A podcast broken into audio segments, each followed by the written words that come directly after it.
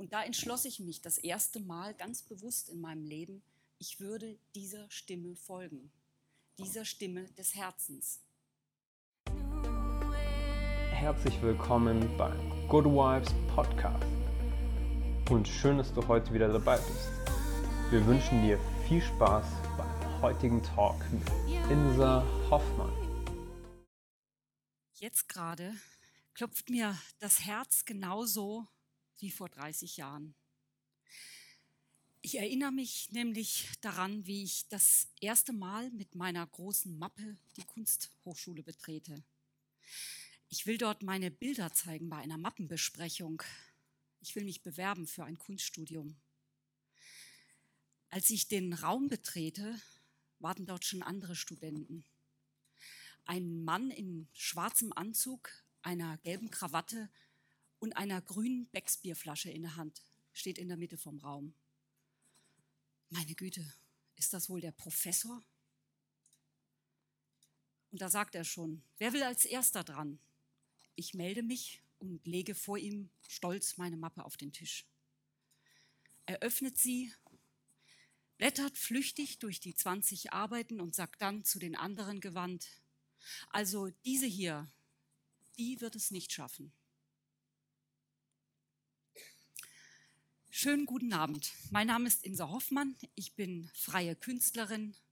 Ich leite seit 15 Jahren eine Malschule und habe zwei Online-Programme entwickelt für visuelle Gestaltung. Ich habe in den 90er Jahren Kunst studiert in Italien und ich bin ausgebildete Kunsttherapeutin. Ich verkaufe erfolgreich meine Bilder und gehöre zu den erstaunlichen zwei Prozent aller Studienabsolventen einer Kunsthochschule, die von ihrer Kunst leben können.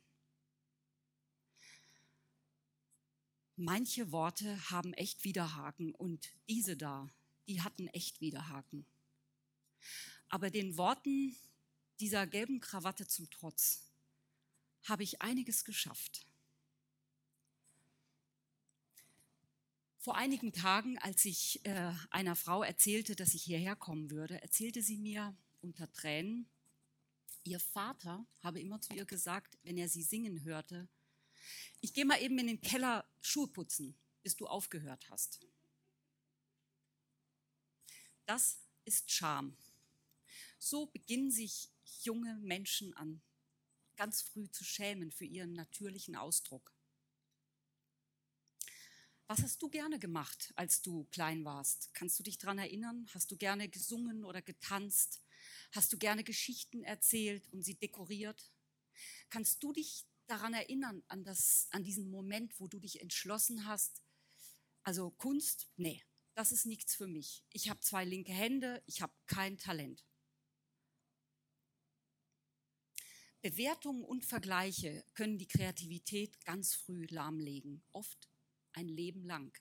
Manche finden Gott sei Dank dann ihren Zugang wieder. Manche durch Krisen, durch Krankheiten oder noch viel, viel später, wenn sie dann in Rente gehen und sich endlich neue Räume öffnen. Ich glaube, solange wir diesem inneren Drang nach Ausdruck keinen Raum geben, bleibt irgendetwas ganz tief in uns unerfüllt. Aber, aber was ist Kunst für dich? die Meinungen darüber gehen ja total auseinander. Man kann sich da wirklich die Köpfe heiß reden. Ist Kunst ein überflüssiger Luxus? Ist Kunst eine nette Freizeitbeschäftigung, eine Wertanlage, ein Prestigeobjekt für Reiche oder Religionsersatz für Suchende, Selbsttherapie? Oder ist es einfach nur Home-Dekor? Kunst begleitet den Menschen schon seit Anbeginn aller Zeiten. Schon unsere Vorfahren hinterließen ihren Handabdruck auf den Höhlenwänden und sie zeichneten mit unfassbarer Genauigkeit Abbilder von den Tieren, mit denen sie lebten. Der künstlerische Drang sitzt den Menschen in den Genen. Es gibt keine Zeit und auch kein Volk, das keine Kunst hervorgebracht hätte. Für mich ist die Kunst großartig, weil alles und jeder darin Platz hat. Alle Gefühle können darin zum Ausdruck kommen, sowohl die schönen als auch die schweren. Ich wüsste ehrlich gesagt nicht, was ich täte ohne die Kunst. Aber der Weg von der ersten Begegnung mit der gelben Krawatte bis heute war nicht immer einfach. Es war manchmal ganz schön eine Achterbahnfahrt. Davon möchte ich euch heute gerne berichten. Wie manche Samen erst durch ein Feuer geöffnet werden, brauchte auch ich ein paar tiefe Momente, um mein Herz zu öffnen.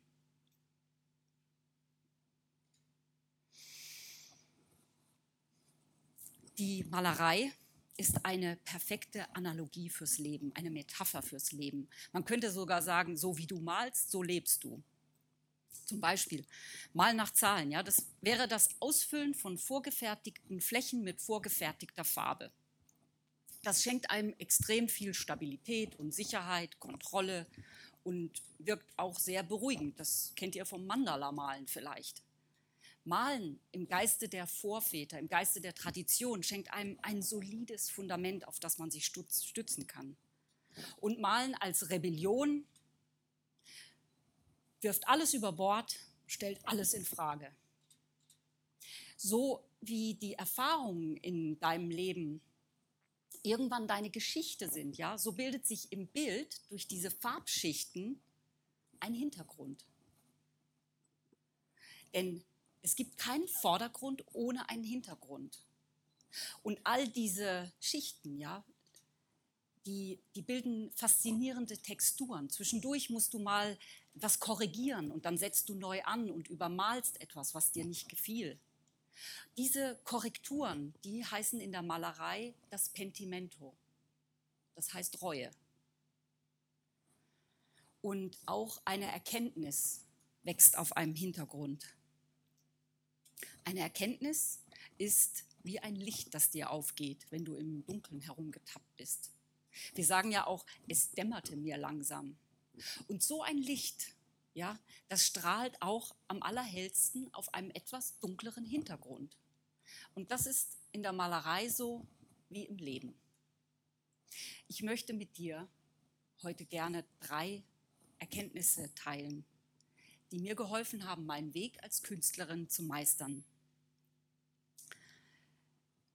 Würde ich sie dir auf drei Post-it-Sticker schreiben, damit du die an den Spiegel kleben kannst, dann würden darauf nur so ganz einfache Aussagen stehen. Und zwar die erste ist, hör auf dich, scheitere schneller und liebe den Kontrast. Diese drei Erkenntnisse haben mir geholfen, immer wieder Gefühle der Entmutigung zu überwinden und mein, meine Leidenschaft letztendlich zu meinem Beruf zu machen. Aber beginnen wir doch jetzt einfach mal mit Rot. In Realität sieht es röter aus, durch das Licht nicht ganz so rot. Beginnen wir einfach mal mit Rot. Das Rot, das steht für den jugendlichen Eifer, für den Idealismus der ersten Stunde, für meinen Aufbruch in die weite Welt, nach Italien. Als ich 17 war, ging ich das erste Mal nach Italien. Es war mir irgendwie zu eng zu Hause. Ich war von innerer Unruhe und Fernweh erfüllt. Und ich musste einfach diesen Rahmen sprengen. Ein Jahr auf einer Kunstschule war für mich der Himmel auf Erden. Ich, ich durfte den ganzen Tag malen und zeichnen. Ich wurde wirklich von der Muse geküsst und wusste, ich will Künstlerin werden. Es gab mir damals unglaublich viel Selbstbewusstsein zu wissen, was ich wollte. Und als dann, ich ging zurück nach Deutschland, machte mein Abitur und bewarb mich bei der Kunsthochschule. Und als diese Türen für mich nicht aufgingen, siehe gelbe Krawatte, ging ich zurück nach Italien, in mein geliebtes Italien, wo ich mich willkommen fühlte. Ihr müsst euch vorstellen, ich lebte dort am Rande des Apennin in einer traumhaften Gegend und besuchte die altehrwürdige Accademia di Belle Arti von Bologna. Das war ein Gebäude aus dem 18. Jahrhundert und der Hörsaal befand sich im Kirchenraum. Über uns ein Deckengewölbe, der Boden war mit Marmor ausgelegt und in den Nischen standen klassische Statuen. Das war wirklich ein erhebendes Gefühl, dort zu studieren. Aber irgendwann hörte diese Zeit auf und die Turbulenzen in meinem Leben begannen, als ich diesen Elfenbeinturm der Kunst verlassen musste. Da begann sich das erste Mal so dunkle Schleier über mein Rot zu legen. So etwa. Der Ernst des Lebens begann. Wie bitteschön sollte ich jetzt mit meiner Malerei Geld verdienen? Ich hatte mein Künstlernetzwerk in Italien zurückgelassen, war in eine neue Stadt in Deutschland gezogen, wo ich niemanden kannte. Die Kunst war mein Ein und alles, aber der Kunstbetrieb, diese ganze Selbstvermarktung, die Kunstszene, der ganze Hype um die Kunst, das war mir wirklich fremd. Und so kam es, dass ich nach einiger Zeit aufgab und die Kunst an den Nagel hängte. Ich entschloss mich einfach aufzugeben. Ich verschenkte meine Malsachen und nahm einen einfachen Bürojob an. Es war mir nach etwas Sicherheit und Stabilität, nämlich wirklich nach etwas Malen nach Zahlen. Und so kam es, dass ich die Kunst für eine Zeit aufgab. Ich dachte sogar, mein Leben würde einfacher werden, wenn ich die Kunst aufgab. Aber heute weiß ich, dass äh, das nicht funktioniert, wenn wir unsere Herzenswünsche verdrängen. Und irgendwann kam ich auf den Trichter und begann von neuem. Ich startete meine Selbstständigkeit von neuem. Und der Hintergrund für meine erste Erkenntnis, der ist lautes Stimmengeplapper das fühlt sich noch mal mehr so an. Noch mal mehr von diesem dunklen Zeug oben auf diesem Rot. Dieses Stimmengeplapper, ja, das sind diese Querschläger, die immer wieder kommen. Das sind diese inneren Stimmen. Du kennst sie auch. Sie sind wie ein lästiger Fliegenschwarm, der uns überall verfolgt und den wir nicht abschütteln können. Im O-Ton sagen sie zu uns irgendwie alle immer dasselbe. Da sind wir uns sehr gleich. Du kannst das nicht, du bist das nicht, du wirst das nicht schaffen, du bist eine Hochstaplerin und so weiter. Eine ewige Litanei. Und bei mir sagten sie immer dasselbe. Die hauten immer in die gleiche Kerbe. Die sagten nämlich, du kannst nicht malen. Ich hörte in meinem Kopf die imaginären Stimmen von irgendwelchen Kunstkritikern und verlor mich in irgendwelchen intellektuellen Debatten über was ist Kunst und was ist keine Kunst und wie macht man gute Kunst und so weiter. Das war wirklich ermüdend. Und irgendwann war ich mal wieder unterwegs und versuchte so einen Fliegenschwarm abzuschütteln. Da hörte ich eine andere Stimme.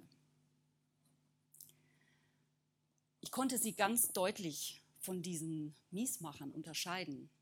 Und sie sagte mit einer ganz schlichten Klarheit, lasse es nicht zu, dass sich jemals wieder etwas zwischen uns stellt. Es gibt nur dich und mich. Wow, das war eine klare Ansage. Ich hatte plötzlich die innere Stimme vernommen. Und da entschloss ich mich das erste Mal ganz bewusst in meinem Leben, ich würde dieser Stimme folgen dieser Stimme des Herzens. Auch wenn es noch keine Beweise gab, dass das gelingen würde, was ich vorhatte. Und das steht eben auf dem ersten Post-it-Sticker. Hör auf dich. Wann immer du diese Stimme in dir vernimmst und sie spricht, manchmal mit der Stimme der Stille. Wann immer du diese Stimme hörst, dann folge ihr. Und dann wird sich ein Weg bahnen, wo vorher keiner war. Und wenn dich so ein Fliegenschwarm mal wieder verfolgt, die kommen immer wieder, ja, dann empfehle ich dir, bewege deinen Körper und forme etwas mit deinen Händen, gestalte etwas mit deinen Händen, drücke dich aus. Das hilft garantiert. Aber Deine innere Stimme zu hören heißt jetzt nicht, dass plötzlich ein roter Teppich vor dir ausgerollt wird und auf dem kannst du einfach so easy peasy durchs Leben gehen und alles ist harmonisch und fügt sich automatisch für dich. Für mich war es jedenfalls nicht so. Ich hatte Ja gesagt, aber ein langer Weg lag trotzdem noch vor mir. Ich war manchmal wie in einer Zwangsjacke.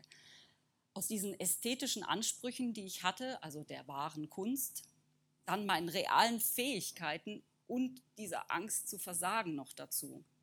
Das war wirklich wie so ein Knäuel. Ich wusste, wie gute Kunst aussieht. Und wenn ich meine Bilder anguckte, dann schämte ich mich, dass sie nicht irgendwie schon besser waren. Ich hatte doch Kunst studiert.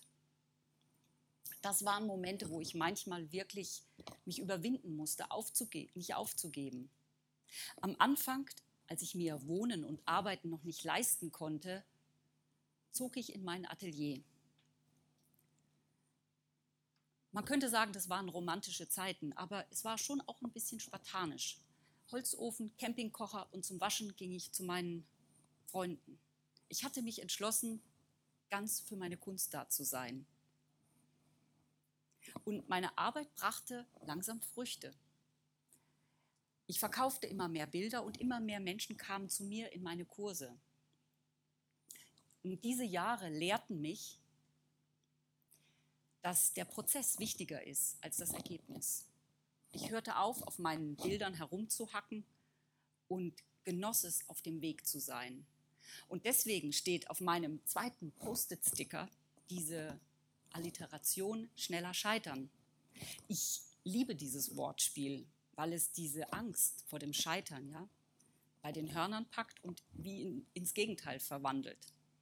Das ist so ein bisschen wie in der Therapie eine paradoxe Intervention. Man, man muss genau das machen, wovor man Angst hat. Und in der Malerei sagt man, du musst erst die tausend schlechten Bilder malen, bevor die guten kommen. Und dann sagte ich mir, okay, packen wir es an. Beginnen wir einfach. Ein Bild nach dem anderen. Und es wirkte tatsächlich. Aber was jetzt eigentlich noch wichtiger war, war, dass ich im Kopf umschaltete. Ich adoptierte ein neues Mantra und dieses Mantra lautete für mich, ich liebe den Prozess, eine gute Künstlerin zu werden. Weil ich hatte jahrelang unter diesem Ideal so gelitten, dass ich irgendwie da nie rankam. Das war wie so eine Leiter, auf die ich irgendwie nicht klimmen konnte. Ich liebe den Prozess, eine gute Künstlerin zu werden. Das fühlt sich so viel leichter und so viel freudiger an. Und dann kam meine Erleuchtung. Jetzt wird es richtig schön. Jetzt kam meine Erleuchtung. Habt ihr euch schon mal überlegt, warum Schwarz-Weiß-Fotos so real aussehen? Ich meine, denen fehlt ja die Farbe und Farbe ist für uns eigentlich Leben. Das hat mit den Tonwerten zu tun.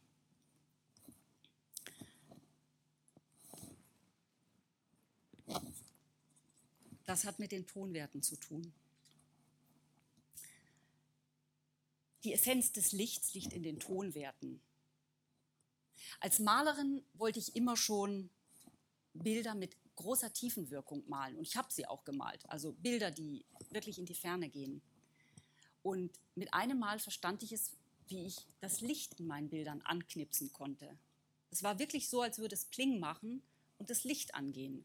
Die Bilder wurden sichtbarer und auch Menschen wurden darauf aufmerksam. Die ich, ich habe das regelrecht an meinen Verkäufen gesehen, dass ich mehr verkaufte plötzlich. Wieso, was war da passiert? Alles, was du wahrnimmst, auch hier in diesem halbdunklen Raum, kannst du unterscheiden, weil helle und dunkle Flächen aneinanderstoßen. Würden diese hell-dunkel-Kontraste nämlich fehlen, würden wir die Orientierung im Raum verlieren. Wir leben durch hell und dunkel. Das macht diese Existenzebene hier unten aus. Und wenn ich als Malerin etwas darstellen will, dann muss ich auch helle und dunkle Flächen aneinandersetzen. Ich muss immer Licht und Schatten trennen. Und vor allen Dingen muss ich auf meiner Palette immer die dunklen und die hellen Farben voneinander getrennt halten. Das machen viele Anfänger am Anfang falsch.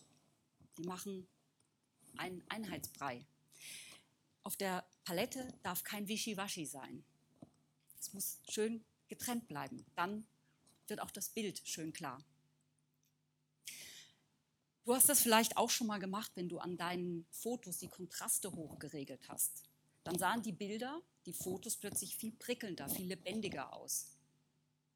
Genau das meine ich.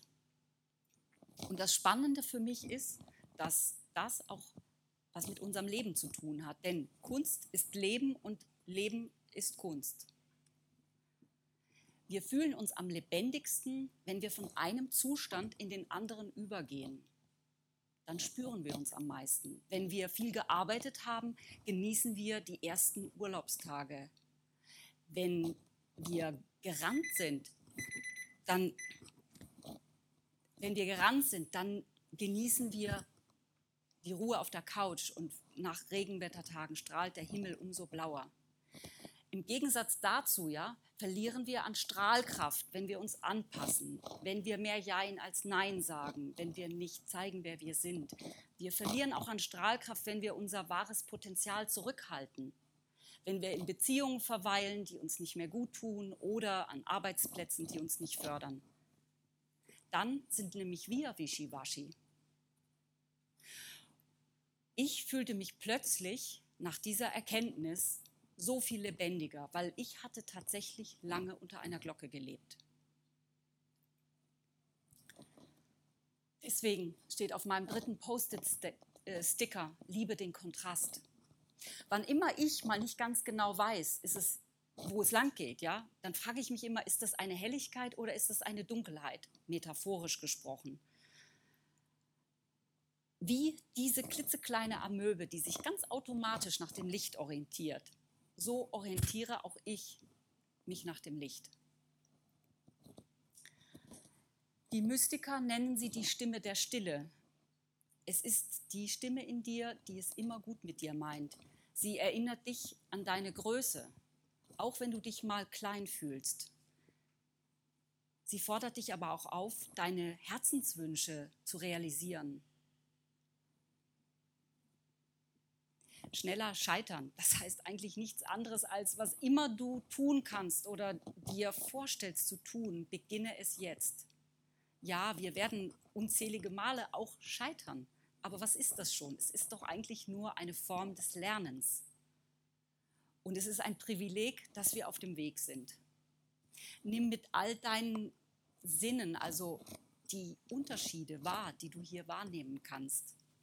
Und wähle aus, entscheide dich. Auch du kannst das Licht anknipsen in deinem Bild. Und in dem Moment, wo du dich so zeigst, wo du bist, werden all diese Erfahrungen, die du gemacht hast, die schönen und die schweren, die werden zu deinem Hintergrund werden für dieses Lebensbild, was du jetzt so gestaltest, wie es dir zutiefst entspricht. Und auf einer Bildfläche auf einer Bildfläche kannst du damit beginnen. Denn was immer du tust mit ein paar Farben und Pinseln, das hat eine Auswirkung auf dein Leben. In Wirklichkeit ist nämlich die Bildfläche eine kleine Bühne, auf der du dein Leben entwickelst, entfaltest, designst. Das ist die Magie der Kunst. Deswegen möchte ich dir sagen, mach deine Kunst. Du bist Künstler, weil du der Schöpfer deines Lebens bist. Schön.